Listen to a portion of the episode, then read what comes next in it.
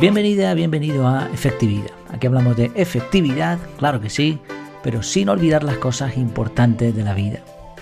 El título del episodio de hoy es Ataque total a la motivación. Ataque total, vamos a, hacer la guerra a la motivación. El episodio de hoy viene por una consulta, una consulta de Héctor Marín, que es asistente mecánico, y desde el canal de Telegram preguntaba, cómo luchar contra la inconstancia a cumplir metas, objetivos o nuevos proyectos. Al cumplir, ¿no? Al cumplir metas, objetivos o nuevos proyectos. Y Christopher Marrero, también desde el canal de Telegram, hacía una consulta parecida. Él decía, no sé por dónde empezar con el cambio. Conozco la mayoría de mis errores, pero es como si me faltara voluntad para avanzar en el camino. Son dos consultas que a mí me parece que están bastante relacionadas, así que las voy a tratar en el mismo episodio. Se ha escrito muchísimo sobre la motivación y sabemos mucho, vamos, un montón sobre motivar y sobre estar motivados. Y sin embargo, a la hora de la verdad nos cuesta a veces afrontar hasta incluso pequeños cambios. Mm, te recomiendo algunos libros, mm, por ejemplo, en cuanto a motivación, en cuanto a motivar a los demás, el pequeño libro de la motivación de Rubén Turienzo, muy bueno, sobre todo orientado a, las empresas, a motivar a los empleados, pero también a personas. Explica, bueno, es un compendio, digamos, de, de todo lo que se ha estudiado sobre motivación. Está muy bien. Otro libro muy recomendable, este ya a nivel personal, a automotivarnos, sería Flow. Es un libro que me encantó en su momento y que lo he citado ya en bastantes ocasiones. El autor es Mihaly Csikszentmihalyi. Y otro muy bueno que no trata de motivación, pero en el fondo en el fondo lo toca, es El hombre en busca de sentido, de Víctor Frankl. Él, de hecho, creó una escuela de psiquiatría acerca de, bueno, de buscar esa motivación mm, intrínseca de toda persona para conseguir sacarla de, de estados depresivos y cosas así. En el blog, en efectividad, he escrito muchísimo sobre el tema, en efectividad.es. Así que lo que vamos a ver ahora va a ser un ataque total con todo lo que he ido aprendiendo de estos libros que te he mencionado y de mucha otra literatura más. Es una batería de medidas con el objetivo de cumplir nuestras metas, de cumplir esos cambios, de hacer esos cambios. Y al final de esta batería de medidas te comentaré las dos cosas que más me han funcionado a mí. Empezamos. El primer punto sería el por qué. ¿Está alineado con nuestro Ikigai, como le dicen algunos, o también como decía el profesor eh, Ben Shahar, me parece que era, el MPS, que esa meta, ese objetivo que tengamos tiene que ser algo que nos guste, algo que se nos dé bien y algo que ayude a los demás. Cuando se combinan estas tres cosas es difícil que no haya motivación. Si está eso que queremos lograr, está alineado con, con una motivación adecuada, con nuestros principios de vida. ¿Es un cambio aditivo o sustractivo? También es algo que vimos en el blog. ¿Es un cambio que nos va a hacer sumar o nos va a restar? Es decir, la idea es rascar para encontrar el porqué, el porqué de esa meta, el porqué de ese objetivo, de ese cambio. A veces, simplemente haciendo la pregunta ¿por qué? Eh, unas cuantas, en unas cuantas ocasiones, vamos a encontrar cosas interesantes. ¿Por qué aguantas el tráfico todos los días? Bueno, porque tengo que ir a trabajar. ¿Por qué? Porque necesito dinero para mi familia. ¿Y por qué le das dinero a tu familia? Porque les amo. Y ahí está ese porqué. Ese es el porqué que te va a ayudar a levantarte por las mañanas. Un segundo punto es la fuerza de no voluntad. Esto fue algo que se me ocurrió un día de estos así de inspiración, digamos, y es que esta expresión, fuerza de voluntad, no debería, es incompatible, es un oxímoron. Voluntad no va con fuerza. Si, si a ti te apetece, si tienes la voluntad de hacer algo, ¿por qué lo fuerzas? Entonces muchas veces estamos luchando contra cosas que en realidad no queremos. Y no queremos porque, no porque no queramos conscientemente, sino porque en su día decidimos hacer algo y ahora eso se ha convertido en un hábito y ahora cambiar es complicado. Hay una ilustración muy bonita sobre esto sobre una persona, ¿no? Un abuelo que le decía a su nieto, un indio, apache, algo así, ¿no? Le hablaba, dice, en nuestro interior todos tenemos dos lobos. Uno de los lobos es malo, es, eh, bueno, es cruel, envidioso, etc. Y luego está el otro lobo que también convive en nuestro interior y ese lobo es el lobo bueno, el que hace cosas por los demás. Entonces el, el nieto le preguntó, dice, ¿y cuál de ellos gana? porque están siempre luchando, ¿no? El lobo bueno con el lobo malo. Dice, aquel a quien tú le alimentes. Entonces se trata de alimentar lo bueno, lo, que queremos, ¿no? lo que esté alineado con esos objetivos. Y al final el lobo malo, el que no quiere hacer las cosas, se muere de hambre. Un tercer punto es preguntarnos si es necesario. Porque a veces es algo que sí está alineado, que sí encontramos el porqué, pero resulta que no es necesario y nuestro cerebro que es muy inteligente lo sabe. Y a veces nos va a impedir lograr esos objetivos porque él mismo sabe que eso no, que es que no tiene sentido, que no hace falta que te pongas con eso. Entonces, si cuesta, si encima no está alineado con nuestros propósitos, con nuestros principios, y encima no es necesario, oye, descártalo, no sigas luchando. Otra opción es delegarlo, pero en, busca también en efectividad.es delegar y ahí vas a encontrar un artículo completísimo sobre eso porque delegar no es tan sencillo. Vamos allá con el siguiente punto, la resiliencia. Y esto es algo que estoy últimamente eh, aprendiendo acerca de esto. La resiliencia ya lo aprendí en su momento qué era y, cómo se podía trabajar. Incluso creé como varias capas de, niveles en los que puedes trabajar la resiliencia. Pero lo que últimamente estoy viendo, y es verdad, gracias a algunos autores, es que nacemos en, en una burbuja, sobre todo en los países industrializados, en donde la economía es más o menos buena, nacen los bebés y desde que nacen ya les están protegiendo de una manera, no, no, lo toque, no le hagas daño, no, que no tenga frío, que no tenga... Por supuesto, hay que proteger a los bebés, no, no digo lo contrario. Pero parece que nos van a poner una burbuja que, que no, no nos enfrentamos a nada. Tenemos frío, nos abrigamos, tal. O sea, no, no conseguimos luchar contra nada que tenemos a nuestro alrededor. Y eso en el fondo nos hace débiles. La resiliencia se trata de enfrentarse a las cosas a veces desagradables, a las cosas malas. Entonces no hace falta darnos cabezazos contra la pared, simplemente a veces es cuestión de buscar la opción más difícil, no ir a lo fácil. Tienes escaleras mecánicas y escaleras que vas a tener que subir. Sube por las escaleras y haz ejercicio. Retos sencillos, ¿no? Eso nos va a ayudar a entrenar esa resiliencia y eso nos va a permitir cumplir con un cambio, cumplir con un objetivo. Un clásico de los objetivos, los criterios SMART. Este es el siguiente punto. Tenemos que, intentar conseguir que sea un objetivo específico. No sirve, quiero adelgazar. No, no, quiero adelgazar tantos kilos en tanto tiempo. Tiene que ser medible, tiene que ser alcanzable. No sirven objetivos que, que ahora mismo no vamos a poder conseguir. Tiene que estar orientado a resultados, no, no debe ser algo abstracto. Y tiene que tener una fecha límite. Estos son los criterios SMART. Otro criterio añadido, este es el siguiente punto, sería el buscar el win-win. Incluso yo le añadí un tercer win, win-win-win. Ganar, ganar y ganar siempre. Se trata de que cuando hay implicadas otras personas, sobre todo, busquemos la ganancia del otro y nuestra ganancia, pero que además nos aseguremos de que por muy mal que lo hagamos, salga bien. Entonces, esta es la idea. Oye, ¿qué, qué cambio quieres realizar? ¿Cuál es tu objetivo? ¿Cumple con esto? Es algo con lo que otros van a ganar, con lo que tú vas a ganar y además te aseguras de que pues pones una red ¿no? de seguridad que, que, oye, que aunque tengas que terminar abandonando ese proyecto, pues tampoco pierdas mucho. Otra idea más, apuntar alto. Y aquí hablaba en el blog, en este artículo, de esa frase de apunta a la luna y acertarás en las estrellas. Que yo digo que será al revés, ¿no? O sea, si apuntas a la luna y resulta que fallas, no vas a llegar a las estrellas, porque las estrellas están súper lejos. Las estrellas están más allá del sistema solar.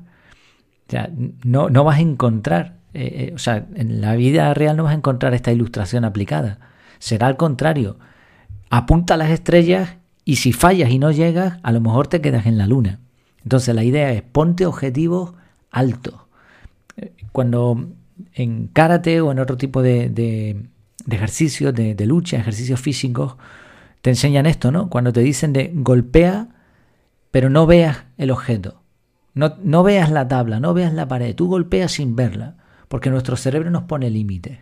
Entonces, cuando apuntas más allá, a veces se rompen esos límites y aunque no hayas conseguido tu objetivo, ya habrás conseguido más de lo que, de lo que estabas haciendo. Otro punto más, mejorar el arco. Hablábamos de otra, otra frase que dice, no es el arco, es el indio. Sí, eh, por supuesto, ¿no? La habilidad personal es, imprescindible, hablaremos de eso ahora también. pero también las herramientas de calidad. Si al arco tú le pones, en vez de un arco, un eh, fusil de francotirador, pues imagínate lo que va a ser capaz de hacer el indio. Entonces, a veces para conseguir objetivos necesitamos adquirir herramientas de calidad.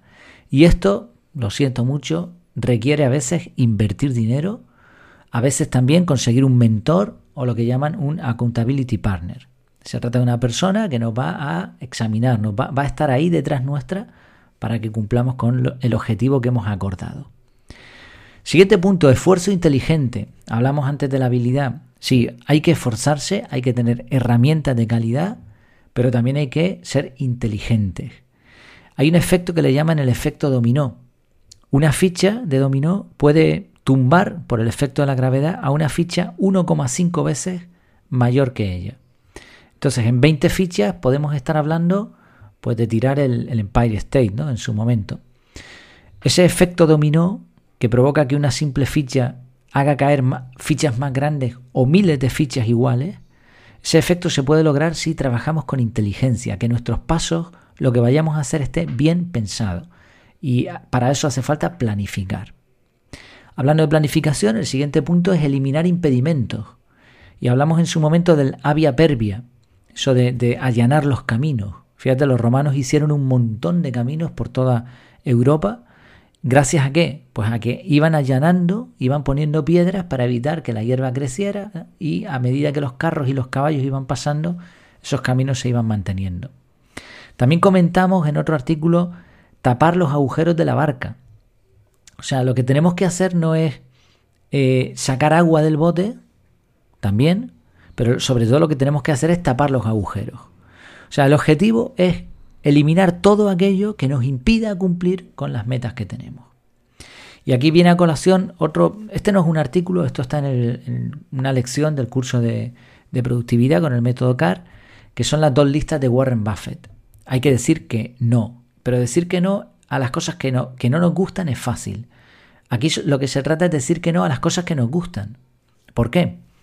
Pues bueno, este señor le dijo a su piloto, creo que lo comenté recientemente, le dijo a su piloto que le llevara una lista con las 25 cosas que le gustaría hacer. Cuando se la llevó, de esas 25 le dijo, márcame las 5 que más te gustan. Entonces el piloto le dijo, esta, esta, esta y esta. Y ahora Warren le dijo, vale, pues las otras 20, lucha contra ellas. No dediques tiempo a esas cosas. Porque son las cosas que nos gustan las que nos apartan de las pocas cosas que podemos conseguir realizar en nuestra vida. Otra idea era no ponerse metas, sino establecer hábitos y métodos. Método y meta son palabras relacionadas. A veces ponerse metas puede ser un error, porque estamos luchando, como decía eh, uno de los comentarios en Telegram, estamos ahí, conozco mis errores, pero es como si me faltara voluntad para avanzar en el camino. Bueno, pues quizá la solución está en no ponerse la meta sino decir, oye, ¿qué quiero lograr? Esto, vale, ¿cómo lo puedo lograr? Por ejemplo, quiero adelgazar, vale, ¿por qué quiero adelgazar? Por esto, por esto, vale, ok, ¿cómo lo puedo lograr? Haciendo ejercicio. Pues bueno, entonces la meta ya no va a ser adelgazar. Lo que voy a crear es un método o una rutina de hacer ejercicio, pero no para adelgazar, sino porque me gusta el ejercicio.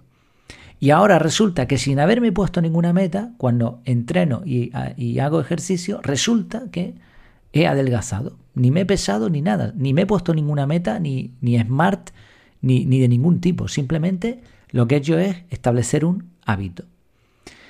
Otra idea también era el conocimiento, utilizar el conocimiento como puente entre motivación y acción. Si has visto estos hacks que aparecen en YouTube de cómo hacer la cama para que te quede bien o este tipo de cosas así sencillitas, ¿te entran unas ganas de ponerte a hacerlo, a imitarlo? ¿Por qué? Porque has encontrado cómo mejorar el proceso. Pues de la misma manera, si tienes un objetivo, busca formas de hacerlo, de, lograrlo de mejor manera.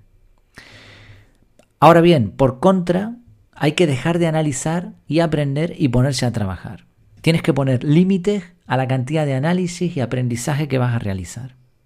Eso es lo que llaman también parálisis por análisis. Y también he hablado en un par de ocasiones de, tanto medir estadísticas, de tanto medir y no, no hace falta a veces. A veces la mejor medición es obtener resultados a base de trabajar, a base de ponerse a hacer. Otro punto importante también era equilibrar inputs con outputs. Esto es un problema cada vez más frecuente. Hay, hay personas que se están constantemente nutriendo de podcasts, de, de libros, de, de, blogs, de todo tipo de información. Le entran muchos inputs, pero no hay ningún output.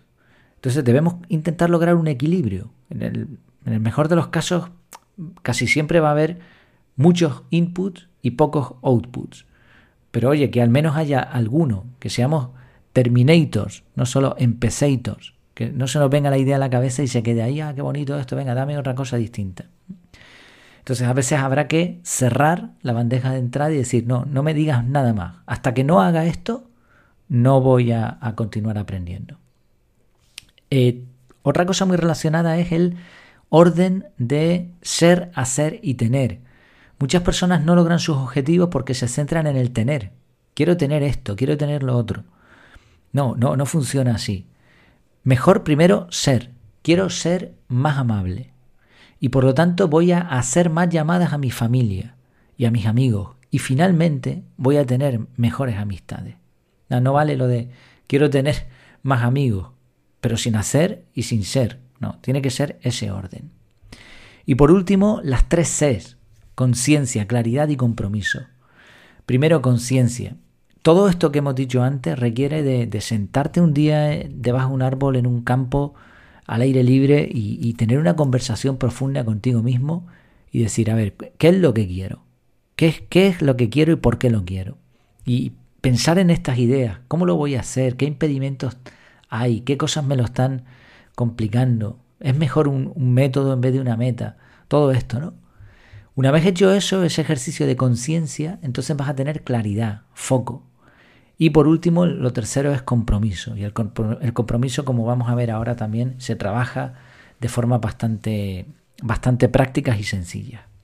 Así como ves, aquí hay una batería de medidas y, no he puesto todo lo que he escrito en el blog en efectividad durante estos cuatro años ya eh, sobre motivación. Hay muchas cosas más, ¿no? Pero creo que con esto ya tenemos ahí para disparar balas, ¿no? Ahora, ¿qué es lo que más me ha funcionado a mí? Pues lo que más me ha funcionado, y siento ser pesado con esto, pero, pero es que es la verdad, es tener un método de organización personal integral. Porque con esto vas a tener la mente libre, te va a permitir controlar todas tus bandejas de entrada, todos esos inputs, te va a permitir programar tiempo para planificar y cumplir con tus objetivos. Y sobre todo, un método de organización personal integral, tiene que ser integral, si no, no sirve, te va a permitir decidir qué es lo que no vas a hacer. Porque lo vas a ver ahí en tu calendario, vas a ver fácilmente cómo está organizada tu vida. Va a ser un avatar de tu vida. Entonces, esto es lo que más me ha ayudado a mí a conseguir muchas de las cosas que uno se propone. Otras, pues, no es posible, hay que descartarlas o lo que sea, pero muchas sí, sí se consiguen con organización personal. Entonces, lo primero, método de organización. Yo te recomiendo, por supuesto, el método CAR. Confío en él y creo que está funcionando en otras personas también. Y además, pues mira, es que no, la inversión es mínima. 50% eh, de descuento con el cupón, ya sea en el podcast o en Telegram, lo vas a tener ahí en las notas del programa. Lo segundo que más me ha funcionado el compromiso. siempre, mm, antes de una forma más familiar, más personal, decía lo que iba a hacer.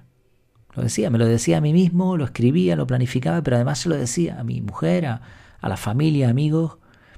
A veces me he puesto metas que han sido a lo mejor pruebas y las he rechazado, las he descartado. Lo que hoy te funciona, mañana a lo mejor no. Pero muchas otras veces eso me ha servido de compromiso. Y de, compromiso total ha servido el canal de Telegram. En septiembre y en octubre hemos iniciado retos.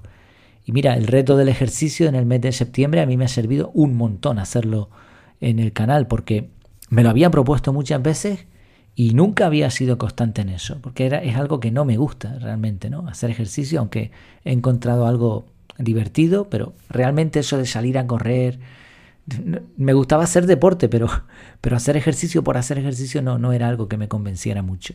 Y gracias al canal, a ese reto grupal, pues mira, se ha establecido ya como un hábito, ya llevo un mes y medio prácticamente, un poquito más incluso, y espero que se quede de por vida.